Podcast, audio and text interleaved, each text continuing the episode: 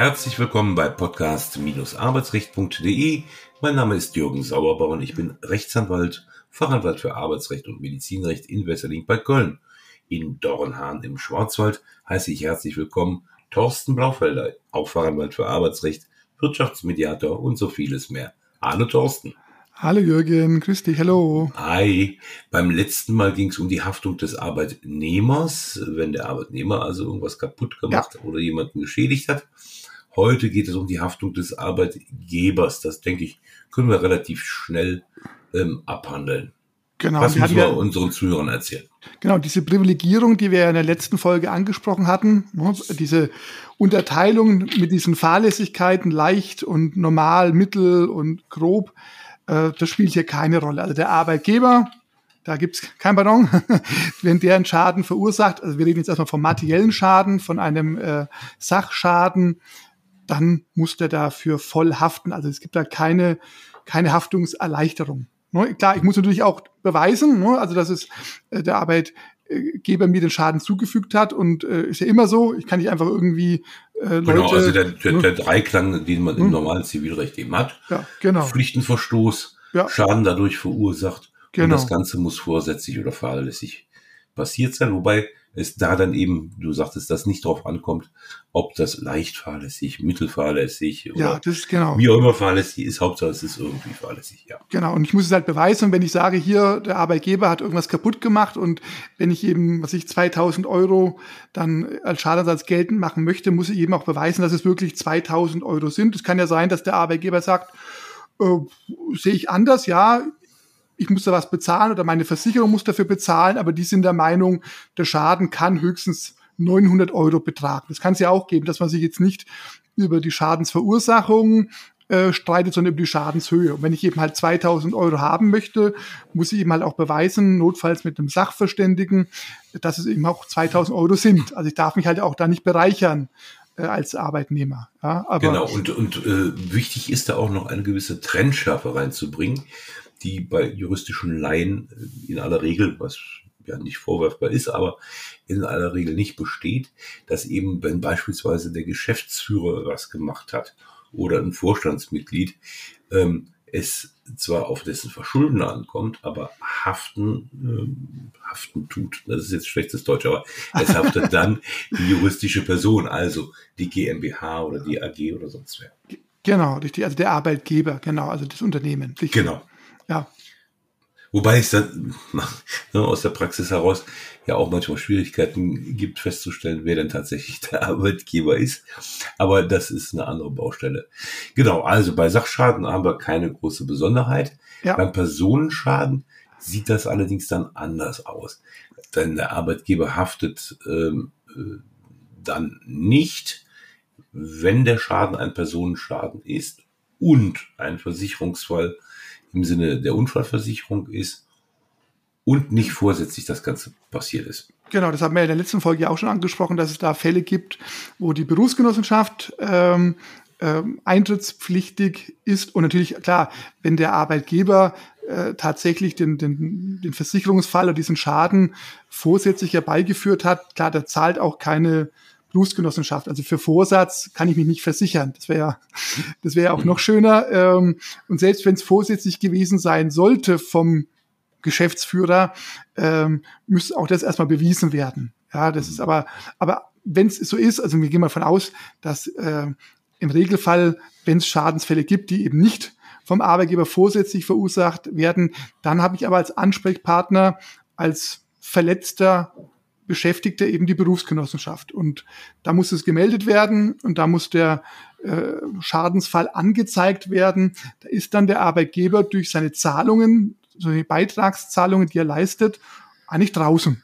Ja, mhm. also nun, da kann sie dann eher mal zurücklehnen und sagen, ja, dafür habe ich eine Versicherung, eben eine gesetzliche Unfallversicherung, die muss ich bezahlen. Jeder Arbeitgeber, der äh, Mitarbeiter beschäftigt, muss da Zahlungen leisten an die jeweils zuständige Berufsgenossenschaft. Also von daher habe ich dann quasi einen anderen Gegner oder oder ja oder Ansprechpartner und ähm, und, und das Wichtigste und, und hm? bitterste gerade im Bereich des Personenschadens ist natürlich, dass eine Kategorie, wir hatten das glaube ich in der letzten Folge schon mal erwähnt, komplett ausgeschlossen ist, nämlich der Anspruch auf Schmerzensgeld. Ja. Da wird Arbeitnehmer, Arbeitnehmerin drauf sitzen bleiben, Ja. äh, weil es niemanden gibt, der diesen Schaden, Schadensposten ersetzt. Richtig, genau. Wobei man gucken muss, äh, ob es tatsächlich ein Versicherungsfall äh, ist. Genau. Die, weil es gibt auch Fälle, kann ich mich noch daran erinnern. Ein Fall, der ist mir gut in Erinnerung geblieben. Da haben äh, Auszubildende, also jedenfalls junge Beschäftigte in einer Werkstatt äh, mit Gewichten, Wuchtgewichten herumgeworfen, mit so kleinen äh, ähm, ja, Gewichten. Und das ist dann ja tatsächlich ins Auge gegangen. Also wirklich nicht nur sprichwörtlich, mhm. sondern wirklich ins Auge gegangen. Und einer der Jugendlichen hatte da, ähm, ich glaube, das Auge war dann irgendwie zu 90 Prozent hinüber, ja, ähm, und da war es dann tatsächlich so, äh, dass dann die Berufsgenossenschaft gesagt hat, naja, also das Rumwerfen mit Gewichten gehört ja wohl nicht zur versicherten Tätigkeit. Ähm, nicht betrieblich veranlasst. Ja, es ist ne, so Blödsinn betreiben, ja, ähm, ja. sondern hat gesagt, ne, das ist nicht unsere Baustelle.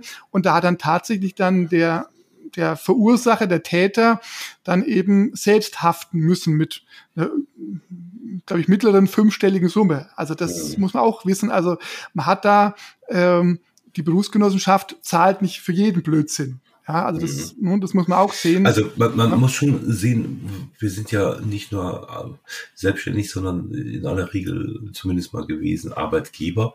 Ähm, ich entsinne mich an einen BG-Unfall, der bei uns auch mal vor Jahren passiert ist, wo also beim Öffnen des Briefkastens, da musste man sich hinknien, Aha. die Mitarbeiterin ähm, ja in ganz unglücklicher Weise ein Papierstück, Werbung war das, glaube ich, so, so ein scharfkantige, ah, ja. keine mhm. Ahnung, Speisekarte oder sowas von der Pizzeria rausgeholt hat. Das ging ins Auge und hat den Augapfel aufgeschnitten. Ähm, äh, und dann ist man natürlich ganz froh, wenn man eine Berufsgenossenschaft hat, die dann auch problemlos da ähm, eintritt, weil das kann ja sonst wirklich teuer werden. Also ja. man muss gar nicht so auf Berufsgenossenschaften rumhacken. Die Durchsetzung von Ansprüchen ist meistens ähm, etwas zäh. Ja, ja, das ist, also das, ne, das kann sich dann schon hinziehen. Das habe ich jetzt auch in einem Fall äh, gehabt, wo eine Mitarbeiterin gestorben ist an äh, tödlicher Arbeitsunfall.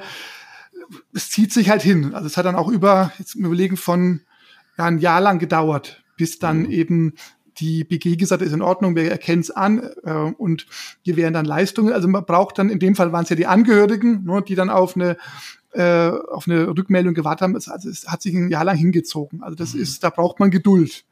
Ja, das und es, es hätte auch sein können, dass sie gesagt haben, nö, äh, wir lehnen das ab, wir sehen doch keinen Zusammenhang oder äh, dann gerne kannst du Widerspruch einlegen und klagen. Und dann ist ja die Frage, macht man das dann oder, oder legt man das als Angehörige ad acta? In dem Fall war es eben so, dass es anerkannt worden ist.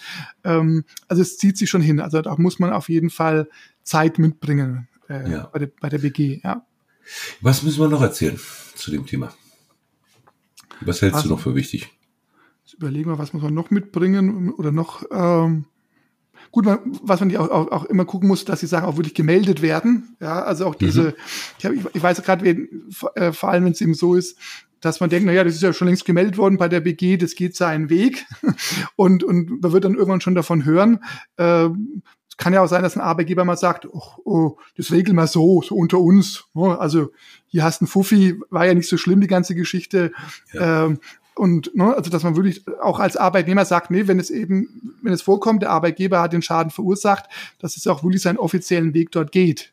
Ja, also, es kann ja auch sein, äh, manchmal ist es auch so, dass man denkt, na ja, das war jetzt gar nicht so schlimm und ich bin ja nach fünf Tagen wieder fit und ein halbes Jahr später stellt sich dann heraus, man hat irgendwie einen Rückfall und dann ist dann doch wieder arbeitsunfähig und das hat dann, dann irgendwie Zusammenhang mit dem, mit dem Unfall und selber hat man dann irgendwie das unter sich ausgemacht, ja. Und dann ist es schwierig, hinterher zu sagen, ach ja, liebe BG, jetzt dann kommt die Meldung ein halbes Jahr verspätet. Ja, also ja. dass dann auch eine BG plötzlich hellhörig wird und sagt, ja, wie, was, warum, wieso. Ne? Also dass man auch wirklich darauf guckt, dass die Sachen auch rechtzeitig dort angezeigt werden bei Personenschäden. Ja, weil wenn es schon wirklich auch wie wir gesagt haben, länger dauert, dann sollen die aber von Anfang an ihre Arbeit machen. Und problematisch ist ja auch wirklich, wenn hinterher vielleicht durch eine Zeitverzögerung. Es heißt ja, wir können es nicht mehr prüfen, wir haben nicht mehr die Möglichkeiten, das festzustellen und dann heißt ja, dann geht's halt zu ihren Lasten. Ja, ähm, Apropos zu Ihren Lasten und Antragstellungen in solchen Verfahren, hat jetzt nicht unmittelbar mit der Haftung des Arbeitgebers zu tun, aber ich halte es wichtig äh, zu, zu erwähnen. Ähm, man sollte sich, wenn man so eine Schadensanzeige macht, ob jetzt in diesen Fällen oder in anderen BG-Fällen oder auch allgemein, immer eine Kopie zurückbehalten. Ja. Ähm, denn es kann durchaus sein, und das habe ich im BG-Umfeld jetzt mehrfach schon erlebt, wenn die Schilderung des Geschehenen auch nur ein Mühe abweicht von dem, was man äh, in einem früheren Schreiben mal äh, verbreitet hat, ähm, dann kommt schon Zweifel auf, ob das denn tatsächlich so gewesen sein könnte. Ja. Ähm, also von daher genau. überleg gründlich, was du schreibst. Genau. Und klar, auch wie jede Versicherung, ne, wenn die dann sagen kann, zahlen wir nicht, ne, ihr wollt Natürlich uns vorhauen. Ne? Ja. also das ist von daher, wie gesagt, ähm, ist schon wichtig, dass man dann eben sorgsam den Weg dann, den Weg dann wählt, ja, und nicht und, irgendwie. Und wahrheitsgemäß natürlich. Ja, genau, richtig. Ja, ja aber ansonsten ja. glaube ich, das ist. Haben wir alles erzählt. Haben wir alles erzählt, ja. Dann gehen wir jetzt ins Wochenende. Das machen wir. alles klar. Thorsten, ich danke dir. Bis Tschüss. bald. Tschüss.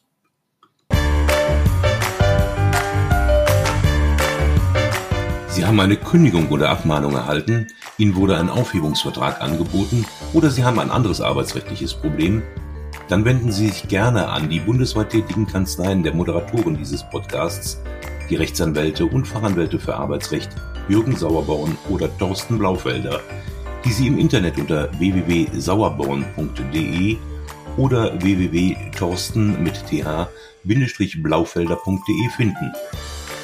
Haben Sie Anregungen, Lob oder Kritik zu dieser Folge des Podcasts, dann schreiben Sie uns eine Mail an redaktion@podcast-arbeitsrecht.de. Wenn Ihnen dieser Podcast gefällt, dann abonnieren Sie uns über die bekannten Podcast-Plattformen und bewerten Sie uns. Wir wünschen Ihnen einen angenehmen Arbeitstag.